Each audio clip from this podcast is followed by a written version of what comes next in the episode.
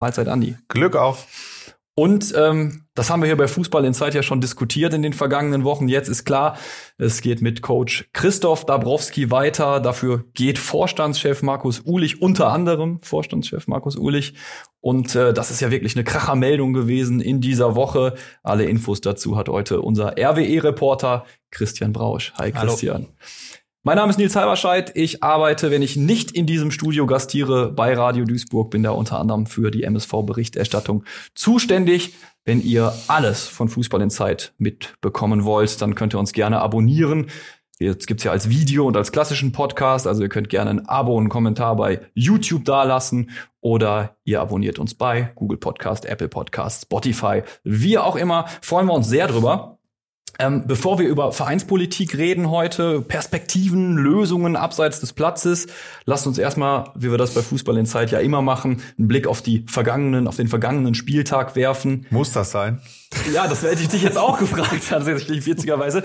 Ich habe es hier mir als Abfertigung in Magdeburg notiert. Ist wahrscheinlich noch lieb geschrieben so oder eine liebe Formulierung. Ähm, aber man muss auch sagen, sie hat ja nicht nur die Fans mit ihren äh, Wir wollen euch kämpfen sehen, Rufen stark getroffen, sondern äh, zum Beispiel auch Churlinov. Äh, wir haben ja über die Geschichte von ihm mit seinem Comeback auf Schalke schon hier bei Fußball in Zeit mehrfach geredet. Er hatte auf dem Weg in die Kurve tatsächlich Tränen in den Augen. Also es nimmt offensichtlich nicht nur Fans mit, sondern auch die Jungs auf dem Platz.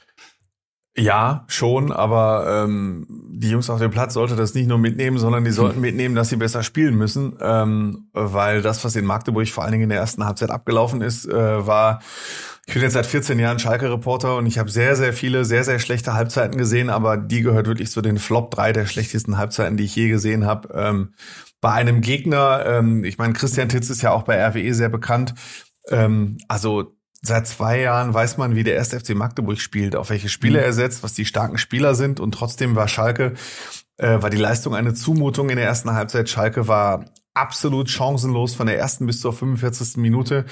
Äh, es war mehr oder weniger so, dass die Magdeburger sich sogar kaputt gelacht haben, wie einfach das war, gegen diese leblose Schalker Mannschaft sich durchzukombinieren. Und in der zweiten Halbzeit, also äh, die wird ab und an mal auf Schalke gelobt, weil äh, Schalke da auch die ein oder andere Torchance hatte. Aber für mich zählt die halt nicht erstens, weil die Chancen kläg so kläglich vergeben wurden, dass es auch in das Bild dieses Spiels passt. Und zum anderen hat Magdeburg halt La Paloma gespielt, so wie das so ist, wenn so eine junge Mannschaft in der einige Ex-Schalker waren übrigens, äh, die auf Schalke über die knappen Schmiede es nicht hinausgeschafft haben, dass die halt schon versuchen mit Hackespitze 1, 2, 3 äh, da noch ein bisschen äh, zu Torchancen zu kommen und dann hinten auch mal ein bisschen was zulassen. Also das war so der Spielverlauf der zweiten Halbzeit, die würde ich jetzt aus Schalker Sicht nicht überbewerten. Was wirklich schlimm war, erste Halbzeit und geht gar nicht, hat sich eingereiht in diese zahllosen miserablen Auftritte in dieser Saison und äh, das wird wirklich, sollte es gut gehen und sollte Schalke den Klassenerhalt schaffen, irgendwann mal äh, in der Vereinschronik zum 200-jährigen Bestehen des FC Schalke ein, wirklich das dunkelste Kapitel sein. Es ist bezeichnend für diese Abwärtsspirale, in der sich Schalke befindet, weil in den vergangenen Jahren standen wir immer mal wieder und du hast gesagt, das war mit das Schlimmste, was ich als Reporter gesehen ja. habe und jetzt sozusagen, ne, jetzt nicht sozusagen, sondern jetzt faktisch für dich der nächste Tiefpunkt und man muss zu diesem Spiel zur Einordnung noch über ein pikantes Detail im Vorfeld sprechen, denn es gab ja die Systemfrage. Und so wie ich hörte, ist die Mannschaft im Vorfeld auf Karel Gerrard zugegangen und hat gesagt, wir wollen Fünferkette lieber nicht spielen. Äh, stimmt das so, wie ich ja, das wiedergebe? Also die einen sagen so, unsere Quellen waren so, dass es so ist. Kari Geratz hat äh, da gestern in der Pressekonferenz äh, relativ deutlich Stellung zu bezogen, mhm. hat gesagt, das stimmt nicht. Äh, okay. Er hat äh, jeden Tag mit den Spielern gesprochen. Ähm, ist halt Quelle, also klassische Quelle gegen Aussage, Aussage gegen Aussage. Ja, genau. Ja. Ähm, Würde ich jetzt auch äh, dann am Ende nicht mehr so überbewerten, weil klar ist, egal mit welchem System, Schalke wäre trotzdem untergegangen in Magdeburg. Natürlich lief es mit Viererkette in der zweiten Halbzeit deutlich besser, ähm, aber das hat auch viel mit Magdeburg zu tun. Lass uns gleich, wenn wir so ein bisschen in die Vertiefung gehen, noch über Karel Gerards reden und auch darüber reden, was er zu sich selbst als Schalker Trainer sagt, wie er seine Position einschätzt. Ähm, Im Hinblick auf die Diskussion, die wir gleich gerne größer aufmachen, hat äh, Paul Seguin, finde ich, nach dem Spiel einen sehr interessanten Satz gesagt. Ähm, er hat ganz klar gesagt, wir Spieler sind schuld, kein anderer. Dann nimmt er ja den Druck vom Coach. Ja, das stimmt. Äh, aber auch das ist natürlich, ähm, wenn ich aus Magdeburg mal, wir sind ja Fußball-Inside erzählen darf.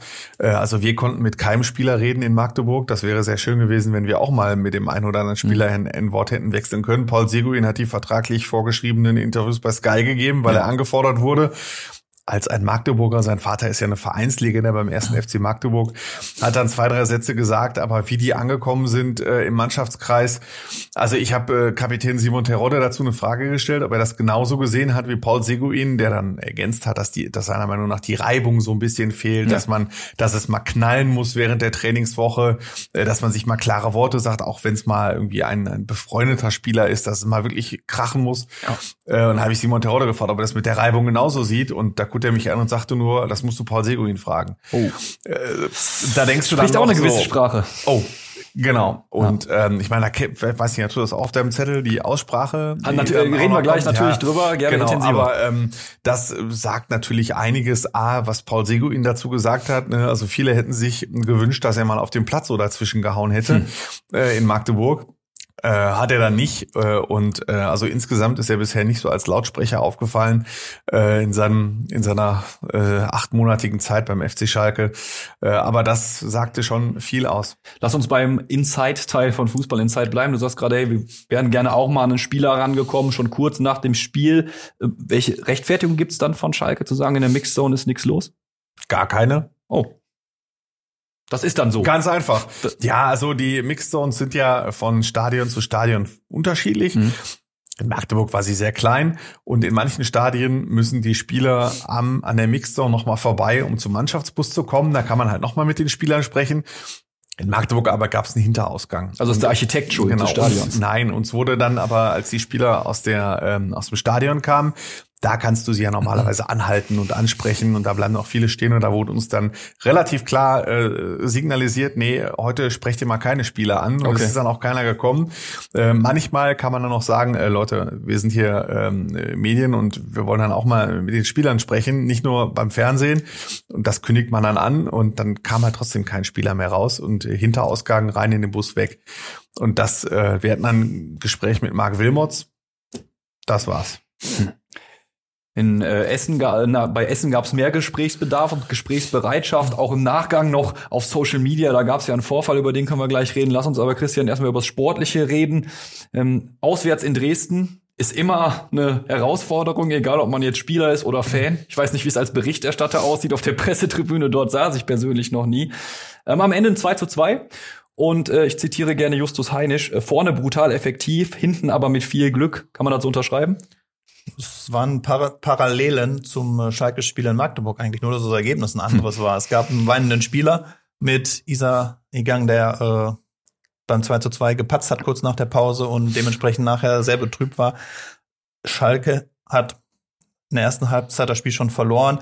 Essen hätte es auch verlieren können. Also Dresden mhm. hat so viele Chancen vergeben, zwei Treffer nicht gegeben, ähm, zweimal Latte, einmal Linie gerettet. Also da ist so viel passiert und ich habe damals auch gesagt, also war ein starkes Spiel von Dresden. Da verliert eigentlich jede Drittligamannschaft, wenn Dresden so auftrumpft. Mhm. Aber ähm, Essen hätte da auch deutlich, deutlich verlieren können. Und dann würden wir nicht über ein 2-2 reden und über die Analyse von wegen, ja, wir haben ne, uns das Glück erkämpft oder so, oder das Glück des Tüchtigen, sondern es war schon wirklich eine, eine harte Nuss und man hat bei Dresden so die ganze Wut gemerkt der letzten Spiele, die kam mit einer Derby-Niederlage gegen Aue und die haben wirklich, äh, Essen richtig betrübt war.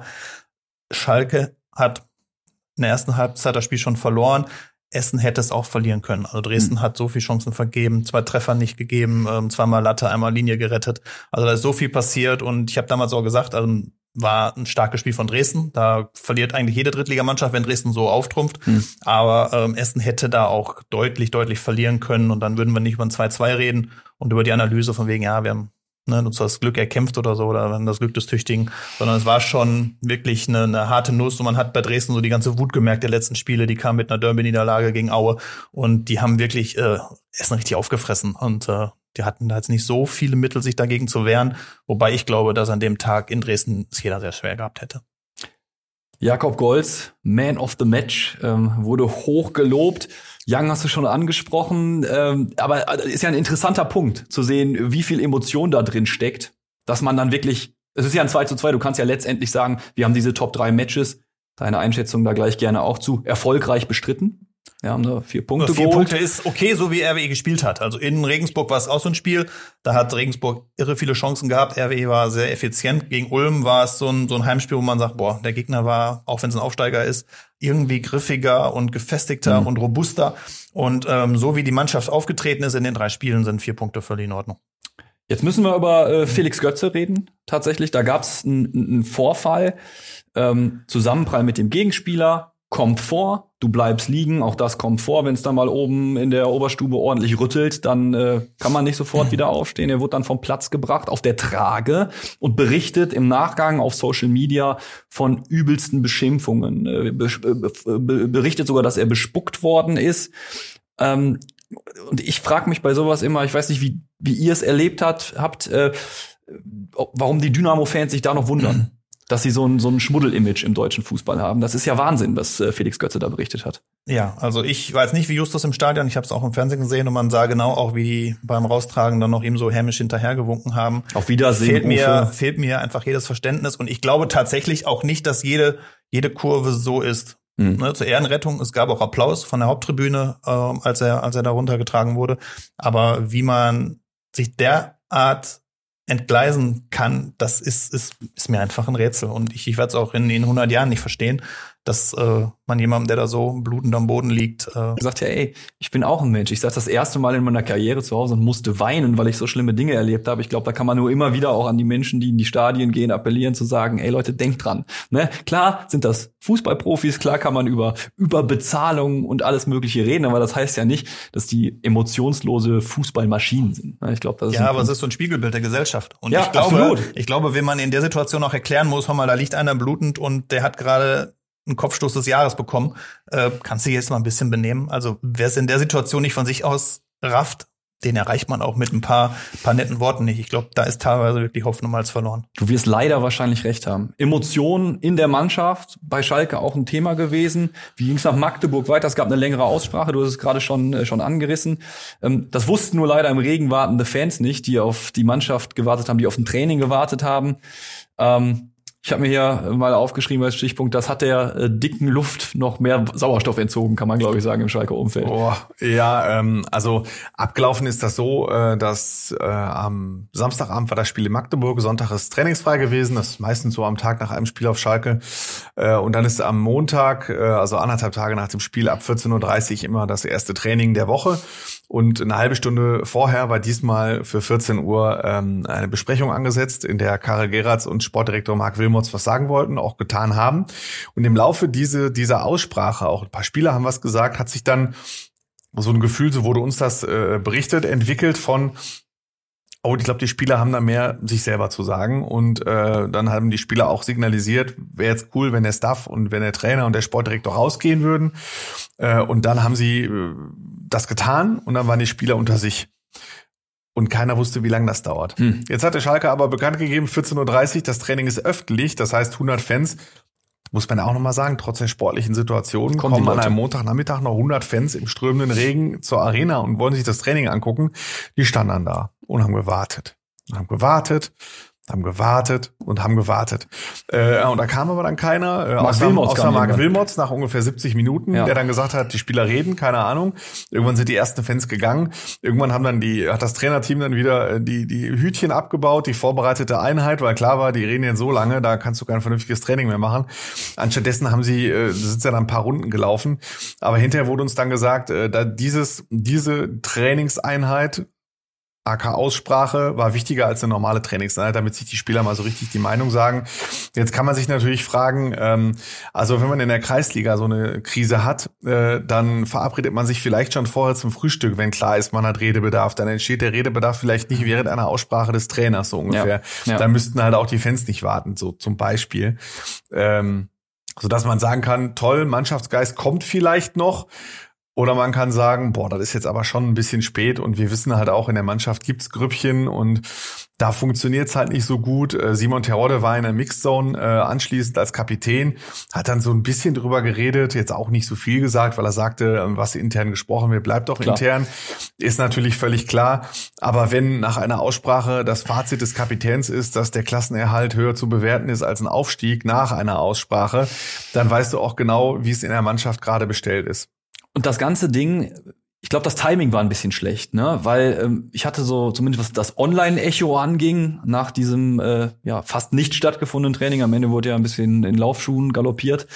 Ähm, ich hatte den Eindruck, dass die Schalke-Fans dann das nicht so wirklich geil fanden und auch nicht wirklich sofort bereit waren zu sagen, ja, okay, schwamm drüber, äh, das ist dann halt Ja. wichtiger. Da gab es Also- auch viel Häme, muss Also man für sagen. die äh, 10, 20, die noch da geblieben sind, gab es dann auch sofort Autogramme. Aber Mhm. die Schalke haben hinterher gesagt, mal jeder kennt das, der mal Mannschaftssport gemacht hat. Wenn man dann in so einer Aussprache zusammensitzt, dann gehst du dann als Trainer auch nicht zwischendurch rein, klopfst an, wenn du genau weißt, Gut. die müssen sich mal irgendwie die Meinung geigen äh, und sagst dann, äh, Leute, da stehen 100 Fans draußen, die warten. Kannst du natürlich machen.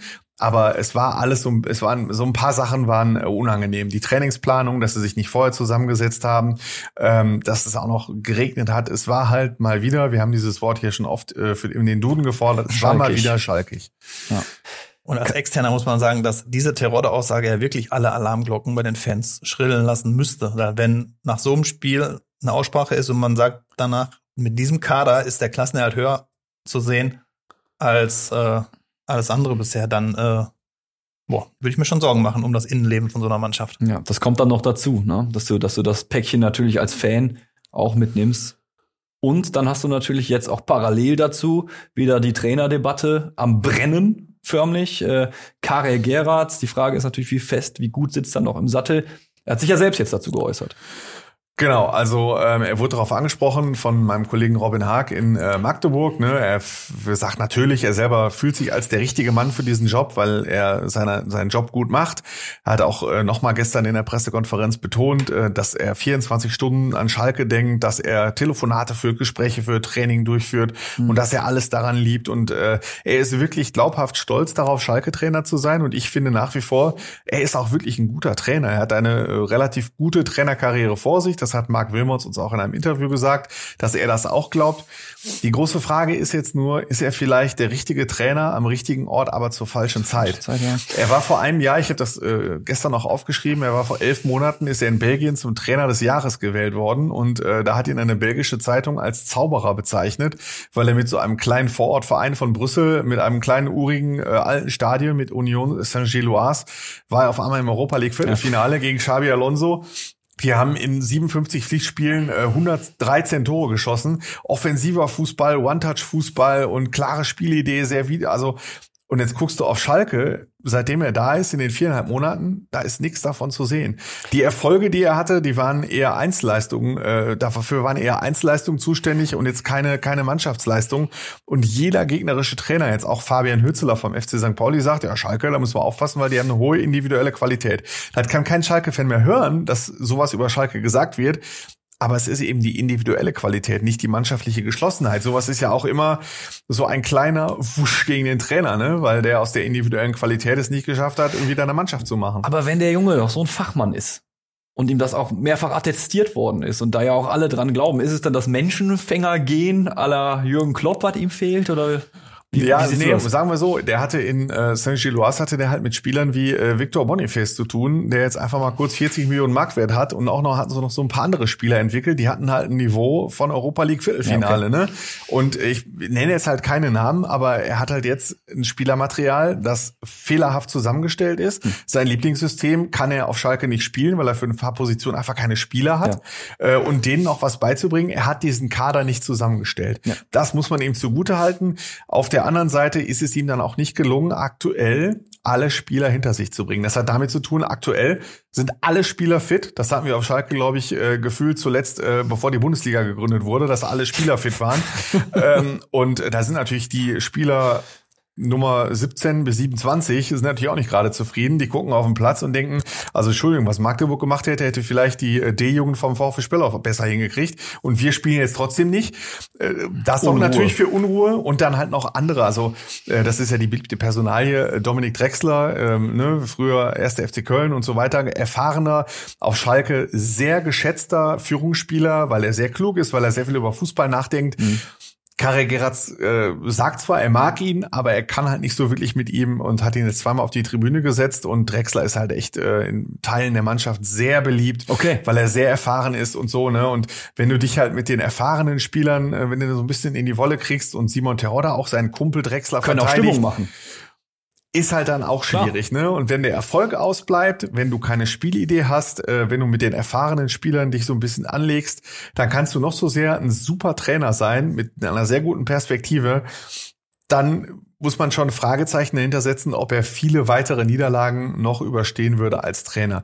Der Wunsch ist natürlich, dass Schalke irgendwie diesen Klassenerhalt schafft, äh, um dann im Sommer, weil ja viele Verträge auslaufen, dann halt wirklich den Kader so radikal umbauen zu können, dass er auf Karel Gerrards eher zugeschnitten ist. Aktuell sieht's da eher nicht so aus und man muss eher skeptisch bleiben. Ich habe so formuliert, kann sein, dass er noch ein paar Jahre Trainer bleibt auf Schalke, äh, kann aber auch sein, dass wir im April wieder einen neuen Mann haben. Stand jetzt ist Karel Gerards auf jeden Fall noch da. Er wird Schalke definitiv gegen Pauli coachen. Ja. Markus Ulich, Vorstandschef von Rot-Weiß Essen geht. Das ist klar seit dieser Woche. Und ähm, jetzt beschäftige ich mich natürlich mit Essen, allein schon, weil sie inzwischen in der Drittliga sind, weil wir hier regelmäßig über Essen talken. Ähm, weil natürlich auch MSV Essen immer ein interessantes Verhältnis ist. Wir haben ja vor zwei Wochen auch schon festgestellt, was Essen richtig gemacht hat in der Vergangenheit, was beim MSV Duisburg schiefgelaufen ist. Alles. Ja, danke für diesen kurzen Einschub. Ich hätte es nicht machen müssen, hätte mir doch klar sein müssen, dass du mir das um die Ohren haust. Ja. Ähm, also von daher habe ich natürlich mitbekommen, dass Markus Ulich ja nicht unumstritten war, aber von außen betrachtet, wenn ich mich jetzt nicht viel mit Essen beschäftige, denke ich mir erstmal, was ist denn da los? Bei Essen läuft doch alles rund. Jetzt hat er gesagt, ich nehme meinen Hut. Gibt's einen oder zwei, drei ausschlaggebende Gründe dafür, Christian? Er würde nicht gehen, wenn die JV 223 nicht gewesen wäre. Da gab es eine da Bilanzgeschichte. Gab's rund um die Bilanz äh, sehr viele Fehler, die der Verein gemacht hat. Und mhm. dafür hat er den Kopf hingehalten, öffentlich, hat sich entschuldigt. Ähm, es wurde ein riesen Minus eingefahren von 3,6 Millionen. Viele, selbst der OB, wurden davon überrascht und wussten nichts davon. Mhm. Und dementsprechend ist das damals eine echte Bombe gewesen. Man hat einfach verpasst, die vielen Schritte, die zu diesem Minus geführt haben, vielleicht zu kommunizieren. Mhm. Weil alleine diese 3,6 Millionen wären damals, nur als kurze Erinnerung, schon mal wesentlich kleiner ausgefallen, wenn man irgendwann gesagt hätte, es gibt einen anonymen Spender, der spendet aber gerade noch nicht. Ja. Das Geld kommt irgendwann, aber es ist jetzt noch nicht da. Und es ist ja dann gekommen. Nee, ist immer noch nicht da, aber es soll wohl kommen. Ja. Also es ist wohl noch nicht ganz da, aber ah, okay. Jedenfalls, so jedenfalls. hätten wir damals schon, hätten schon unter drei Millionen gelegen. Und ja. dann waren so viele kleine Bausteine, wo man da verpasst hat. Also erstmal, dieses Minus relativierte sich so mit ein paar Sachen, ähm, von wegen, dass da auch langfristige Sachen bei waren, die nicht sofort zurückzuzahlen sind oder nur im Erfolgsfall und diese Spende und so weiter. Und dann hätte man das Ganze viel besser verkaufen können. Mhm. So kam man in diese JHV, hatten 3,6 Millionen Minus verkündet, in einer eh schon hitzigen Stimmung damals. Es war ja sportlich alles so auf Kante, ob der Klassenerhalt gelingt. Und das hat alles dazu geführt, dass wirklich damals so eine richtige Explosion gab. Und die hat, glaube ich, bei Markus Ulich auch definitiv Spuren hinterlassen, weil, wie gesagt, er ist halt der, der nach vorne gegangen ist und hat gesagt, so, mein Fehler, ich halte den Kopf hin und wir müssen jetzt versuchen, äh, hier neue Strukturen einzurichten, damit das nicht mehr passieren kann. Nochmal kurz, um alle auf Level zu bringen, wie ist dieses Minus denn zustande gekommen?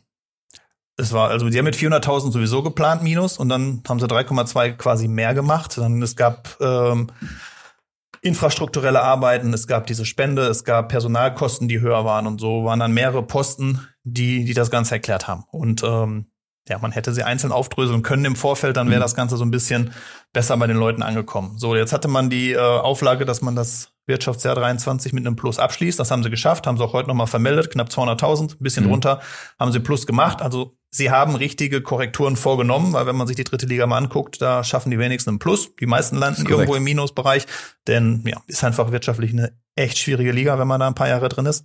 Aber ich glaube schon, dass das relativ viel Kraft gekostet hat bei ihm, viel zum Nachdenken gebracht hat. Er hat sehr viel Kritik bekommen und vielleicht hat er jetzt einfach gesagt, so jetzt ist der Punkt, wo wir einmal so ein bisschen das Schiff wieder auf Kurs gebracht haben, dass ich mich nach sechs Jahren verabschiede. Und wenn man jetzt diese JV ausnimmt oder dieses Wirtschaftsjahr ausnimmt, dann hat er tolle Arbeit geleistet. Er hat mhm. sich mit dem Verein identifiziert. Das war keine normale Aufgabe für ihn. Er ist halt Kindesbein RWE-Fan. Er hat's geschafft, wird sein Vermächtnis sein, dass äh, RWE wieder aufgestiegen ist. Und dementsprechend war vieles gut mit dieser einen Delle, die man so jetzt ein bisschen korrigieren konnte in der letzten Zeit. Und er geht nicht allein, das muss man noch ergänzen. Genau, Sascha Pelljan wird auch gehen, ist ja auch so Kompagnon von ihm. Er macht ja auch kein Hehl draus, dass die mittlerweile Freunde geworden sind. Und er hatte, wenn man das so glauben kann, ich glaube es einfach mal, eh nicht vor, das für Ewigkeiten zu machen. Mhm. Er wollte einspringen. Er hat ähm, rund um diese JHV viele neue Strukturen eingeführt, damit dieses äh, Minus nicht nochmal so passieren kann, dass man, wie André Helf gestern gesagt hat, Aufsichtsratschef, äh, quasi tagesaktuell auf Stand ist, was die Zahlen angeht, so dass man nicht einmal so überrascht wird und auf einmal gar nicht mehr weiß, wo kommt irgendwas her. Er hat die Buchhaltung neu gemacht, den Finanzsektor da ein bisschen reformiert bei RWE und dementsprechend ähm, ja nicht nur als Geldgeber und Sponsor, sondern auch jetzt als, als Vorstand viel, viel gute Arbeit geleistet in kurzer Zeit. Und weil Markus Ulich jetzt gegangen ist, hat er dann auch gesagt, dann ist auch Zeit für mich jetzt zu gehen, zumal er sein Naketano-Label wieder an den Start gebracht hat und dementsprechend äh, wahrscheinlich da auch schon relativ ausgelassen Christian ist. läuft Ma nicht Werbung jetzt. Ist, muss man ja ein Testimonial? Für, reiner Zufall. für die äh, müssen wir natürlich für die äh, Podcast-Hörer ergänzen. Du trägst eine Jacke von eben jener Marke. Ja. ja. Ähm, Werbeblock beendet. Ja, genau.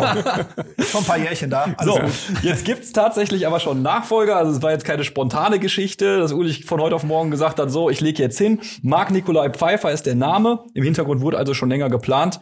Ähm, wer ist denn der Neue? Wer ist Pfeiffer? Also ich glaube auch nicht, dass sie es jetzt hätten veröffentlichen wollen. Wie gesagt, der Christian Wozniak hat da gute Arbeit geleistet, hat die Info so rausbekommen und äh, ja, der Verein wusste auch Bescheid, dass wir das äh, letzten Montag mit Watz und Reviersport dann dementsprechend veröffentlichen. Und ja, seit Januar ungefähr sind so die Ideen gereift, dass man eine Veränderung braucht und dann kann man äh, auf den Kollegen Pfeiffer, der zuletzt bei 1860 war. So viel ist wirklich gar nicht über ihn konkret bekannt, außer dass er ein studierter Mensch ist, der sich im finanziellen Bereich sehr gut auskennt. Der hat Stuttgarter Kickers betreut, der war bei 1860, ist da letztes Jahr ausgeschieden und äh, steht da noch unter Vertrag bis er Ende der Saison. Mhm. Und kriegt viele Lobeshymnen im Vorfeld. Ist das denn hat gut oder schlechter, dass einer ist, der nichts mit dem Pott und mit RWE zu tun hat, sondern den kompletten, sondern den kompletten Außensicht, den kompletten Außenblick hat? Er kennt Traditionsvereine. Stuttgarter Kickers ist einer, 60 ist das nächste Niveau gewesen. André Helf hat bei uns gesagt, die Probleme, die er da gemeistert hat oder die da aufgetreten sind, dagegen ist RWE Kindergeburtstag.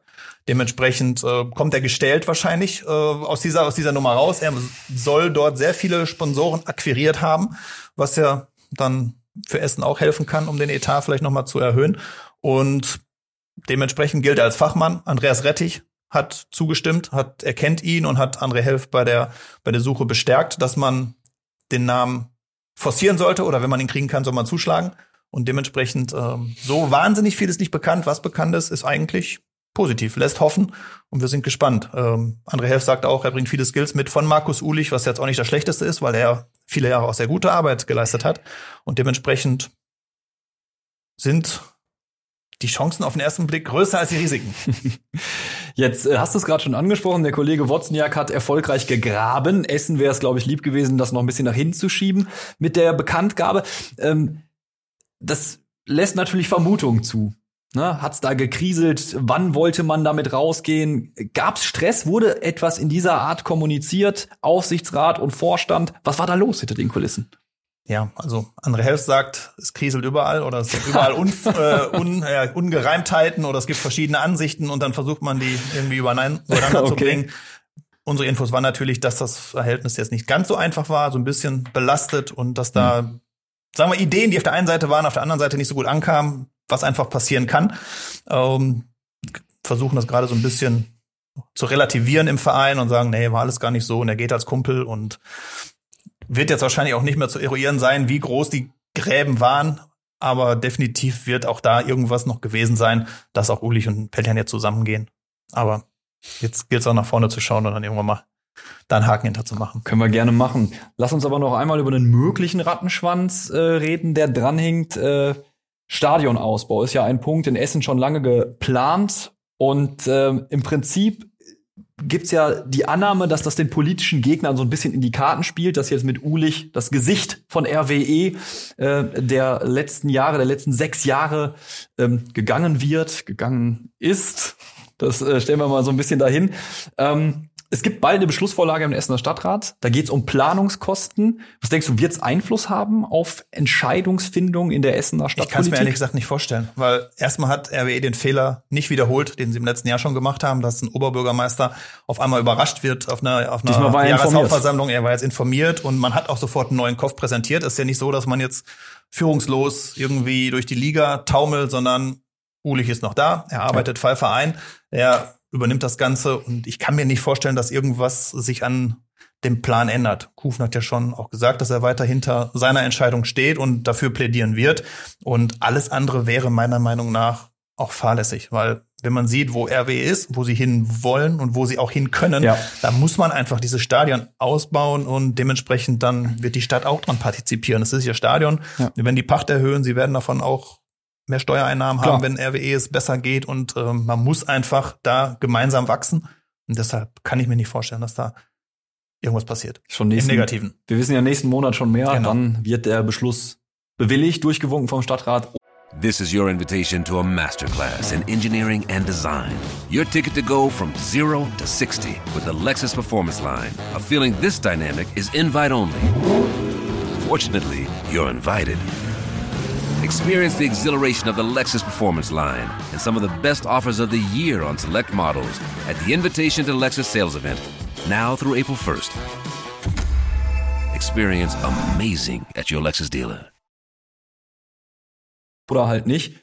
Langer Politikblock, diesmal aber viel mit Essen. Kenne ich eigentlich von, von uns eher. Das ist bei Schalke um innenpolitische Streitereien Ist doch schön, geht. dass man zwei Herrlich. so Vereine hat, in denen man auch was über das Leben lernt und nicht nur über Fußball. Ne? Finde ich richtig gut. Aber jetzt wieder zurück zum Sport. Der anstehende Spieltag, äh, zuerst äh, chronologisch natürlich Schalke gegen Pauli. Da wird ja schon das Problem sein, dass morgen dass im ÖPNV ja, noch ja, gestreikt so, wird. Ja.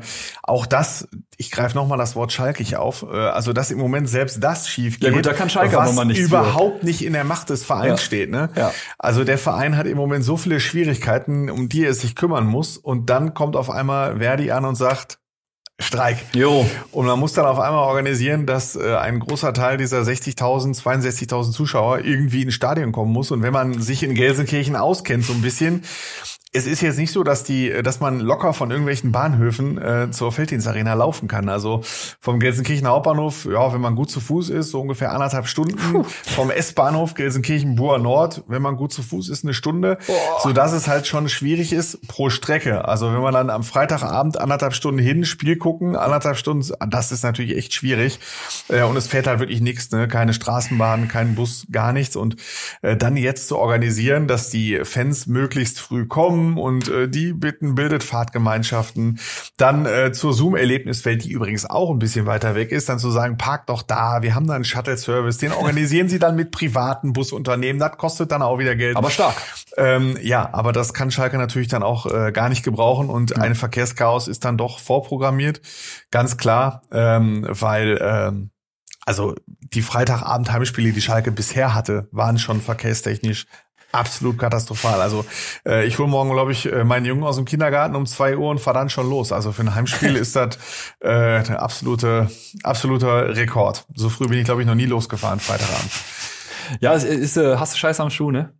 Also das geht ja wirklich in die Kategorie. Ganz genau. Äh, und dann kommt auch noch Pauli. Kann man es ja jetzt weiterführen. Ja. Du hast in der Watz geschrieben, wie lange hält oh. der freie Fall von S04 noch an, keinen Boden zu erahnen oder zu sehen. Und äh, gegen Pauli ähm, Jetzt steigt ja die Wahrscheinlichkeit, dass der Boden ja. sich weiter entfernt. Das ist so wie äh, vor dem ersten Rückrundespiel gegen Hamburg. Da haben wir ja gesagt, die Vorbereitung, und da stehe ich immer noch zu, dass war das gut. eine der besten Vorbereitungen ja. war, die ich erlebt habe als Schalke-Reporter. Trotzdem schlecht gealtert. Aber du spielst gegen den HSV. So, da kannst ja. du natürlich verlieren, weil der HSV eine der besten Mannschaften hat. Und dann spielst du in Kaiserslautern, so war ja meine Prophezeiung, da kannst du auch verlieren am Betzenberg Freitagabend. Und so begann dann diese Negativspirale. Und jetzt kann so eine Aussprache, das kennt man wieder aus der Kreisliga, es ist ein Bild übrigens von Simon Theode, nicht von mir, der auch gesagt hat, Aussprache, man kann sich so vorstellen wie in der Kreisliga, äh, man setzt sich zusammen, jeder steht auf und sagt was. Ganz simpel eigentlich so eine Aussprache, aber selbst wenn die was gebracht hat, wenn die diese Mannschaft intern und äh, nach vorne gebracht hat, ein bisschen zusammen, selbst dann kannst du gegen St. Pauli verlieren. Das ist wirklich, man, die sind äh, in Kiel, glaube ich, neulich 130 Kilometer gelaufen. Also, das muss ich mal vorstellen. Also, die, die liefern statistische Werte ab und die haben wahnsinnig gute Automatismen. Die haben ein Spiel verloren von 23. Das ist die beste Mannschaft dieser Liga. Und jetzt habe ich bei all den Problemen, die ich in den vergangenen äh, 34 Minuten teilweise aufgeführt habe, ähm, mit diesen Problemen gehst du jetzt in dieses Spiel. Wahnsinn. Einfach Wahnsinn. Aber es wird halt schwierig. Also ich kann mir schon vorstellen, dass äh, die Mannschaft kämpfen wird. Alles andere, weil da sind 62.000 Zuschauer im Stadion. Der Druck ist enorm. Die haben sich wenn sie denn dann da sind. Wenn sie dann nicht von der ersten Minute an wirklich richtig äh, Vollgas geben, ja, ja dann weiß ich auch nicht.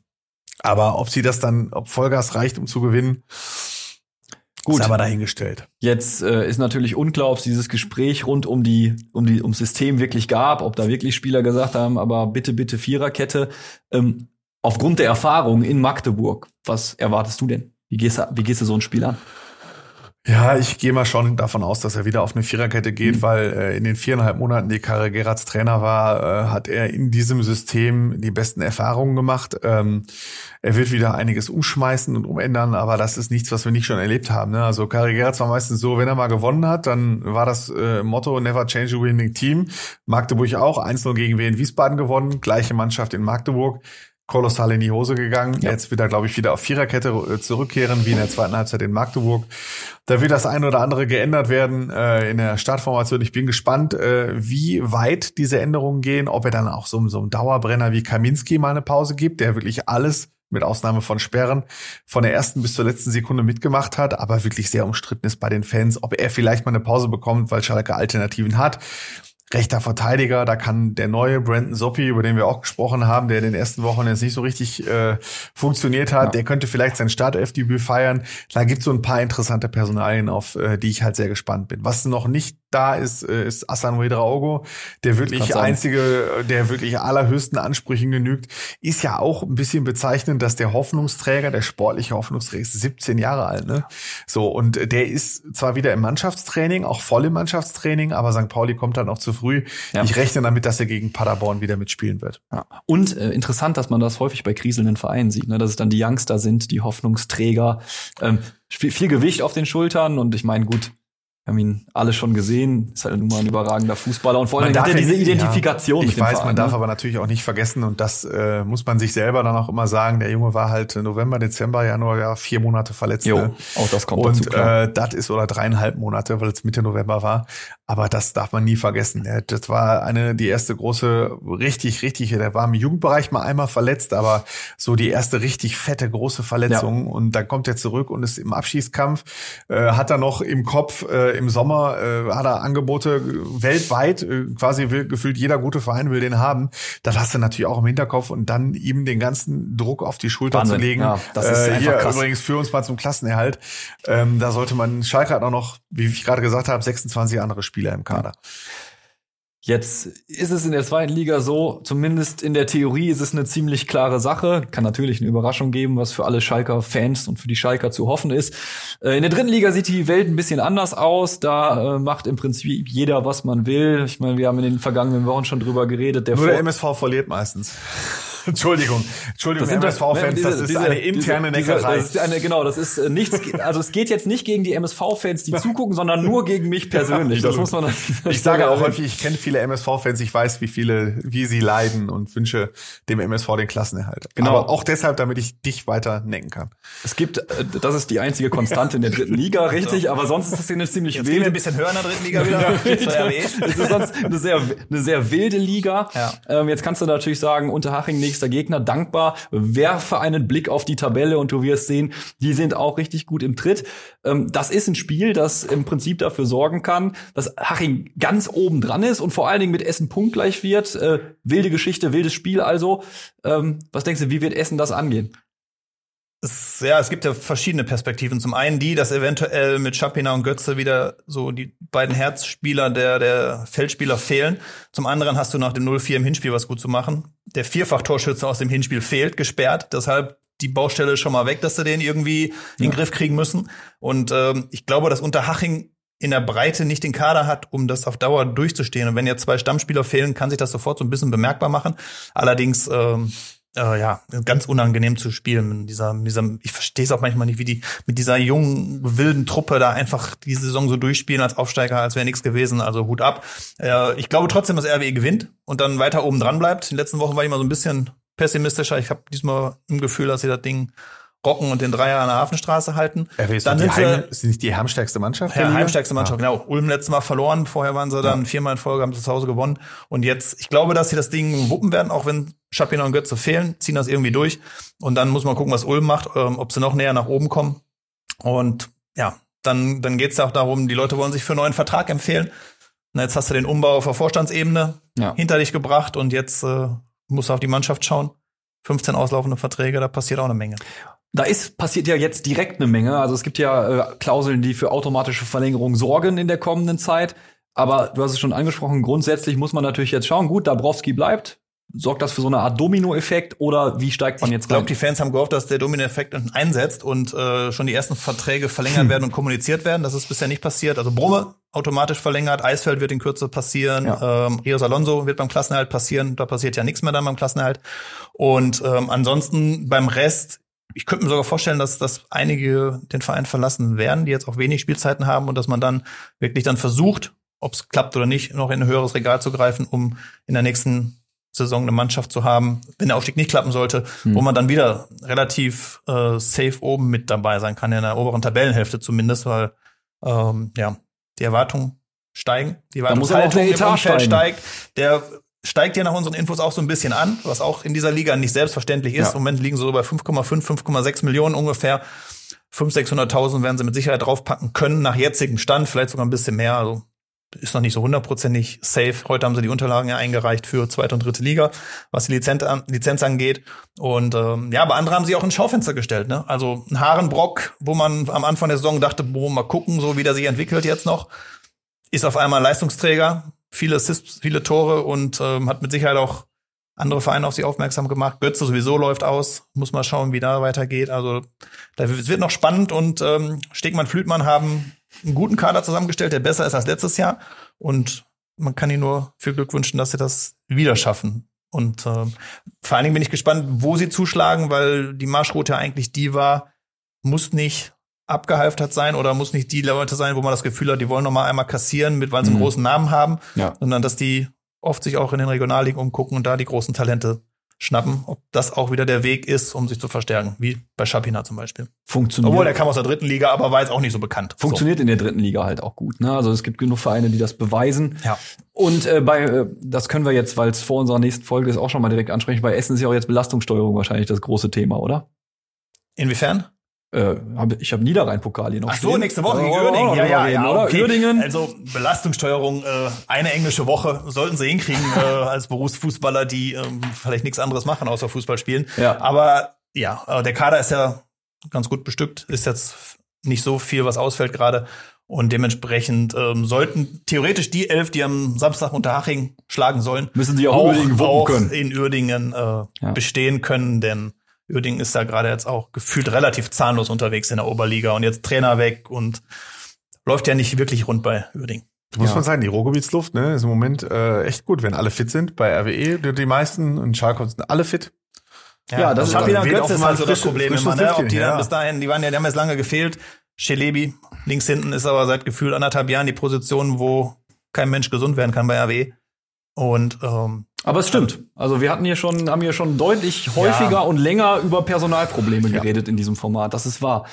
Ähm, Uerdingen, ja, All Roads äh, lead to DFB-Pokal so ein bisschen äh, bei Essen im Moment auf jeden Fall. ja, Ähm, jetzt reden wir aber erstmal, und das Spiel tippen wir natürlich nicht, das ist jetzt nächste Woche, hast du vollkommen recht. Jetzt tippen wir natürlich zum Abschluss noch die Spiele, die denn da in der Ligen, in den Ligen anstehen.